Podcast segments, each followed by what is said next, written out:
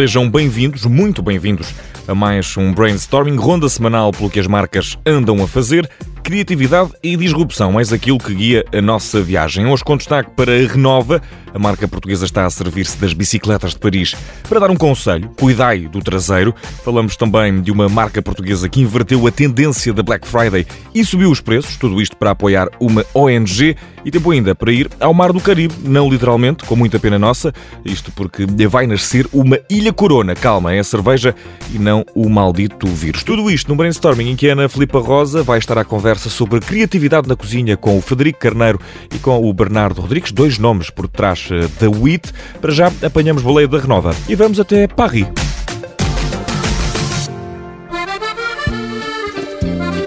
Diretamente de Torres Novas até Paris, a Renova está a conquistar a capital francesa por via, ou neste caso ciclovia, da criatividade. Volta à França em bicicleta, sim senhor, resulta em camisola amarela, mas eh, e os ciclistas do cotidiano? Para esses, selim amarelo. A rede de bicicletas de Paris teve nos últimos dias os selins pintados com uma mensagem forte deixada pela marca de papel higiênico portuguesa. Prenez soin de vos fesses. Cuidem dos vossos traseiros. E para que este conselho seja cumprido com a ajuda da Renova, ao lado dos selins das bicicletas, ficaram também dois rolos de papel higiênico da marca, uma espécie de test drive para conquistar os traseiros gauleses. Uma campanha que foi desenvolvida pela própria Renova, cheia de pedalada. Deixamos agora o papel higiênico para, de certa forma, falar de pedalar para trás. Por outras palavras, subir os preços na Black Friday. Black Friday. Time to go to the mall. Black Friday. I'm gonna purchase it all. Black Friday. It's that time of year. Black Em ambiente de Black Friday, muito se clama por campanhas criativas, mas eh, normalmente o mais original que encontramos é venha, compre e poupe uma percentagem. Ser criativo, às vezes, passa por inverter cenários e a marca portuguesa de carteiras ou Never teve olho para isso mesmo. Foi contra os dítamos da Sexta-feira Negra e aumentou os preços em 10% nos produtos da loja online. Mais original e útil ainda foi eh, que 20% do eh, valor de qualquer uma dessas compras tenha revertido a favor da Associação Dress for Sucesso em Portugal, uma associação que tem como objetivo ajudar mulheres economicamente desfavorecidas a atingir melhores perspectivas profissionais. A Unever aproveita assim a apoteose típica da Black Friday para voltar a defender uma das causas da marca, a luta contra a desigualdade salarial por discriminação de género. E quando é disto que falamos, não há espaço para descontos. Agora, no brainstorming, vamos contra o inverno, vamos contra o frio, vamos para o Caribe.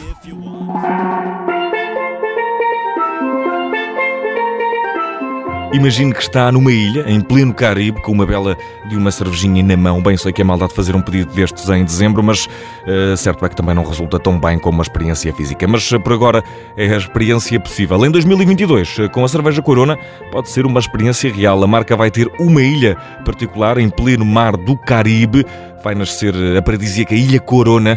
O objetivo é levar os consumidores da cerveja a abandonar o stress do dia a dia, mas eh, não só, também há coisas para aprender. Na Ilha Corona, as atividades vão centrar-se na sustentabilidade e no consumo consciente, uma clara aposta nas questões ambientais desta marca, por exemplo, com workshops para uma vida livre de plástico. Dizem os responsáveis da marca que é a forma que têm de homenagear o ambiente, que fornece 100% dos ingredientes à cerveja Corona, uma cerveja que nasceu na praia, é pelo menos assim que se afirma, e por falar em ingredientes e depois da cerveja, não há chatice. Já a seguir, Ana Filipa Rosa vai estar à conversa com o Frederico Carneiro e com o Bernardo Rodrigues sobre um hub gastronómico, chama-se WIT.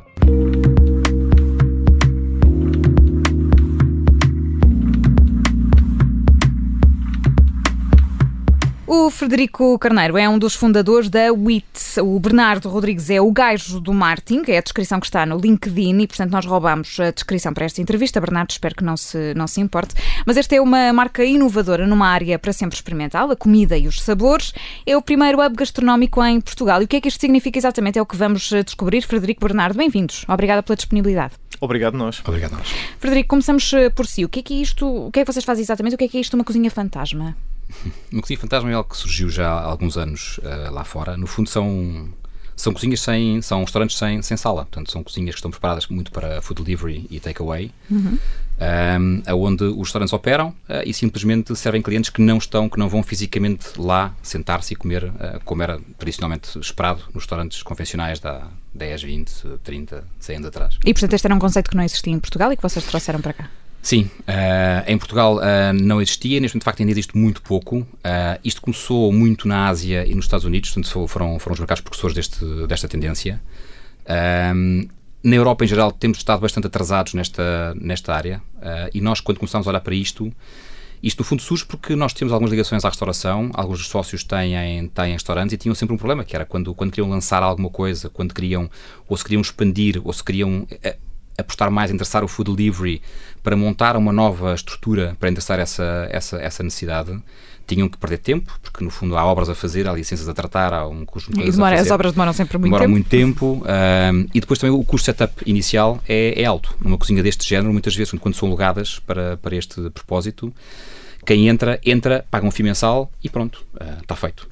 E, portanto, vocês funcionam nessa questão da experimentação, não é? Portanto, os restaurantes podem ter um local onde podem experimentar coisas novas e trabalhar também, empresários mais pequenos trabalhar Exato. nessa questão do, uh, e no, do e, delivery. E, e não só experimentar, essa é uma das, das necessidades interessadas, mas também mesmo um restaurante que já exista, que tenha um modelo provado, que tenha sala aberta, se de repente, e como aconteceu agora na pandemia, uh, de repente abriu-se um canal, ou, ou, houve um canal que cresceu brutalmente, que foi, que foi, o delivery, agora quando as pessoas voltaram à sala, não é? De repente o restaurante ficou, uh, enfim, ficou um bocadinho entupido, porque tem que servir não só o delivery, que de repente cresceu, mas voltou a ter que servir a sala e de repente não consegue endereçar as duas coisas. E, portanto, pode procurar uma cozinha fantasma apenas para agora endereçar esse, esse, esse canal e, no fundo, separar as operações e fazer as coisas como, como deve ser em cada um dos canais.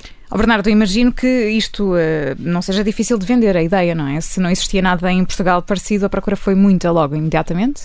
Felizmente não tem corrido mal, temos tido as cozinhas fantasma praticamente sempre cheias e, e, temos também lista de espera, inclusive alguns grupos que, como o Frederico estava a dizer, de restaurantes conhecidos que agora não podem ter os drivers a entrar, não estavam preparados para o delivery nem takeaway, nem, nem a cozinha nem a zona de serviço e têm-nos procurado para isso. Portanto, felizmente desse lado está a correr bem. Temos tido também alguns casos de sucesso de, de pequenos empreendedores que entraram, lançaram as suas marcas, correu bem e depois eh, já lançaram os seus restaurantes, portanto decidiram sair e investir. Ficamos muito orgulhosos com isso. E, portanto, desse lado está tudo a correr bem. Já agora, um, uma parte importante que é nós, no fundo, o nosso espaço tem, tem duas, duas zonas, no fundo. Tem uma zona, uh, nós, nós somos, no fundo, um ecossistema gastronómico. Ali acontece tudo, desde as cozinhas fantasma, portanto, desde os restaurantes virtuais que operam ali, mas tem uma parte de eventos ligada à comida, obviamente. Portanto, desde show cookings, a workshops, a eventos corporativos team building ligados à, à cozinha.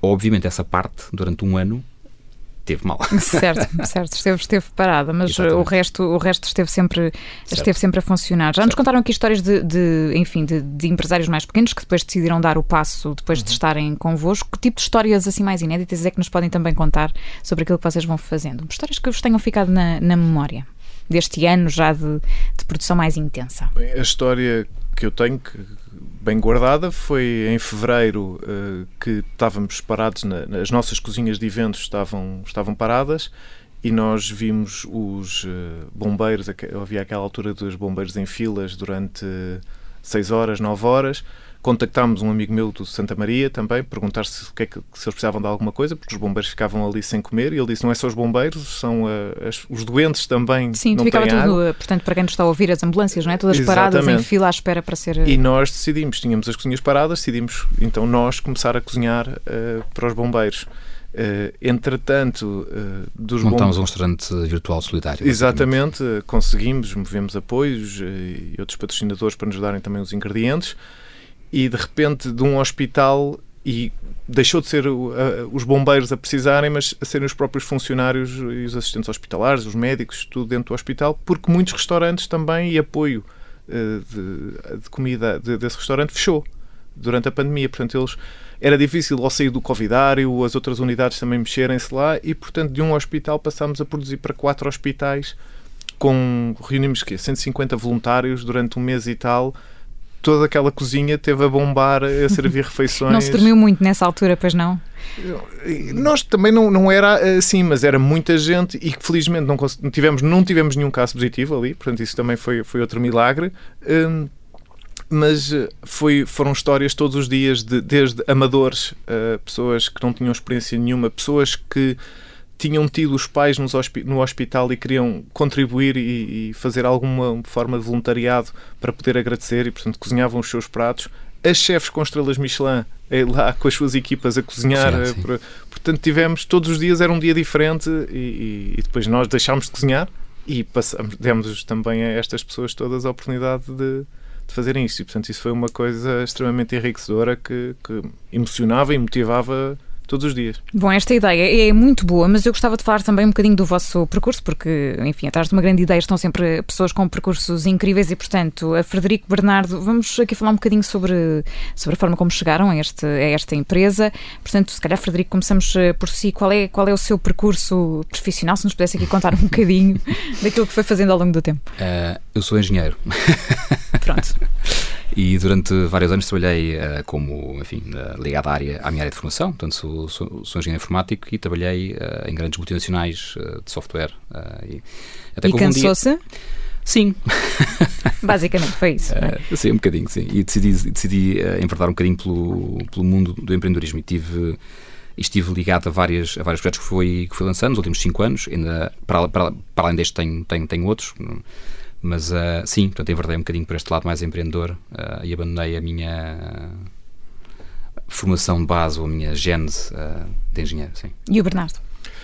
Eu conheci o Frederico, também estava a seguir a, a minha subir a escada corporativa e a, e a, minha carreira nessa, nessa zona, mas felizmente fui precoce. Acho que a única coisa que fui precoce na vida deu-me um, a crise de meia-idade. Percebi que não era bem isso que eu gostava de, de, continuar a trabalhar para grandes grupos ou grandes multinacionais e decidi ser ator, o que se revelou uma aposta. Uh, uma aposta, não vou dizer ganha, mas vou dizer extremamente enriquecedora, porque primeiro descobri que não tenho talento nenhum para a representação uhum. uh, e ao mesmo tempo abrir um restaurante. Posso fazer publicidade que já não existe, que era a 278 Taberna, e, e, que foi uma referência na inovação gastronómica porque fazíamos todos os dias, to, cada em 15 dias fazíamos menus de degustação diferentes, utilizávamos novas, novas máquinas para cozinhar, começámos com o sous vide, uh, baixa temperatura, muito molecular, alterar as texturas, portanto, pegar nos pratos tradicionais portugueses, alterar completamente, pegando nos mesmos ingredientes, mas alterar a, a receita e divertíamos-nos muito com isso. Portanto, aquilo era extremamente divertido e com uma criatividade, a cozinha não tem limites, todos os dias era possível inventar e trazer qualquer coisa de novo.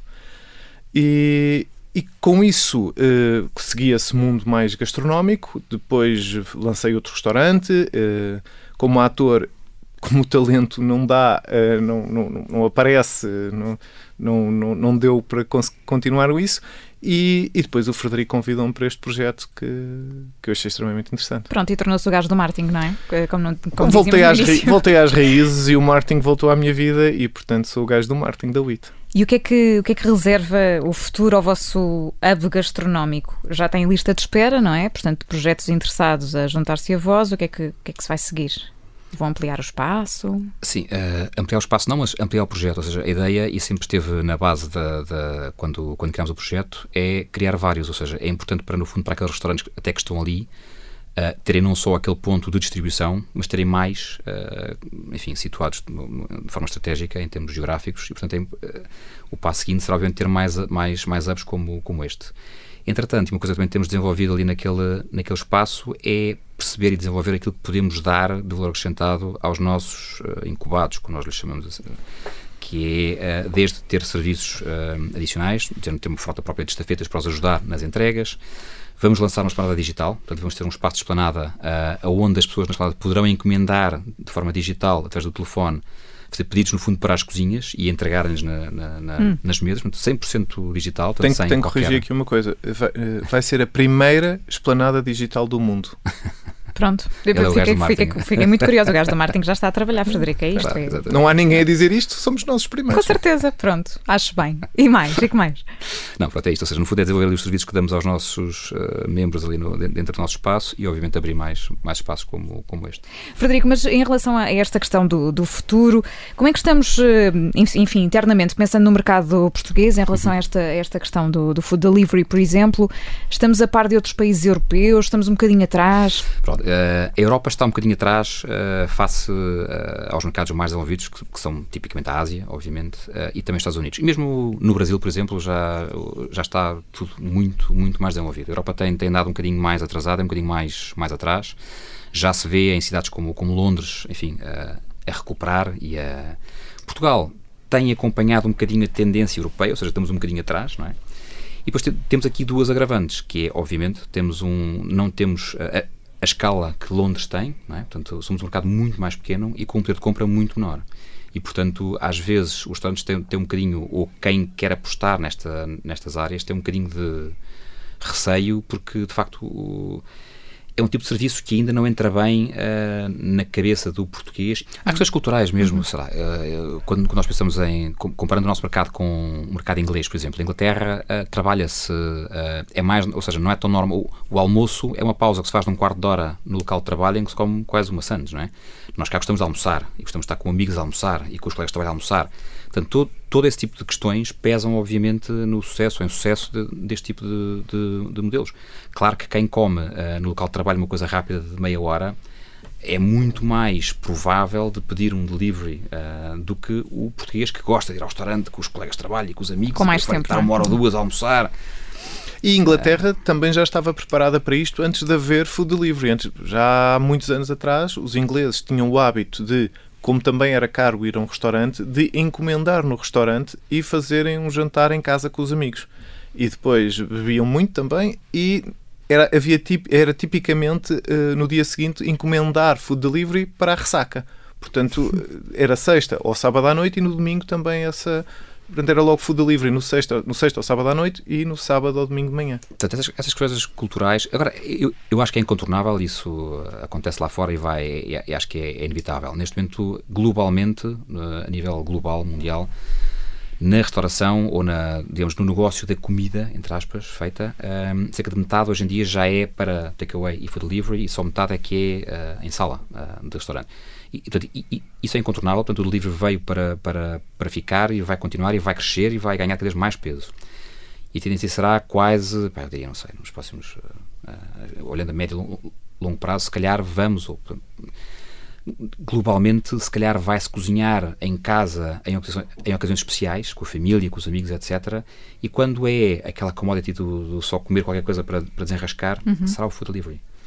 Agora, quanto tempo é que isto demorará a ser de facto uma realidade prática, seja lá fora ou cá? Enfim, essa é a grande dúvida, não é? Portanto, é a grande questão.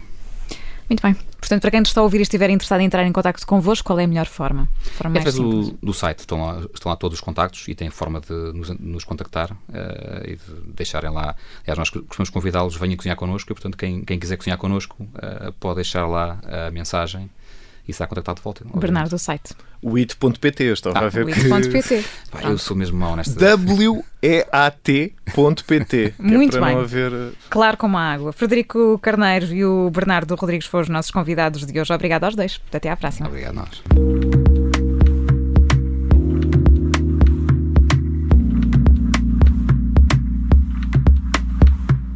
Brainstorming está prestes a chegar ao fim, não acaba antes de irmos aos destaques da semana. Na verdade, esta semana é um destaque e é bastante especial.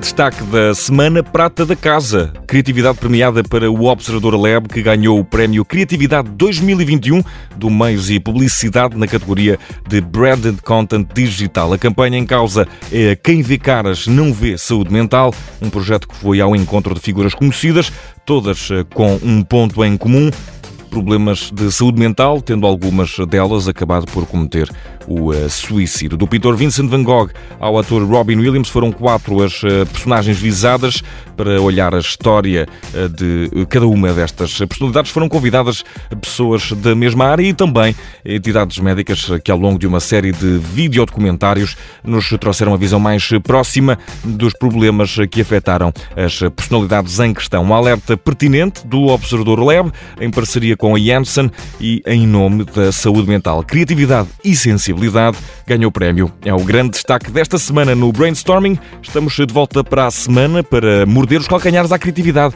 que nos vão trazendo as marcas. Até lá.